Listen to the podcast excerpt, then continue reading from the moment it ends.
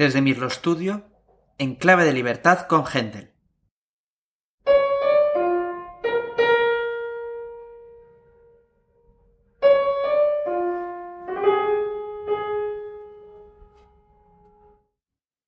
Hacía ya tres años de su primer gran éxito en Londres. Su ópera Rinaldo había causado tanta impresión que había recibido el encargo de otras cuatro óperas para el teatro. Esa era una oportunidad única, y Händel no la dejó escapar. Corría el año 1711 y un Händel joven y ambicioso se instaló en Londres a pesar de estar al servicio de la corte del elector de Brunswick-Lüneburg en Hannover, como Kapellmeister, o maestro de capilla.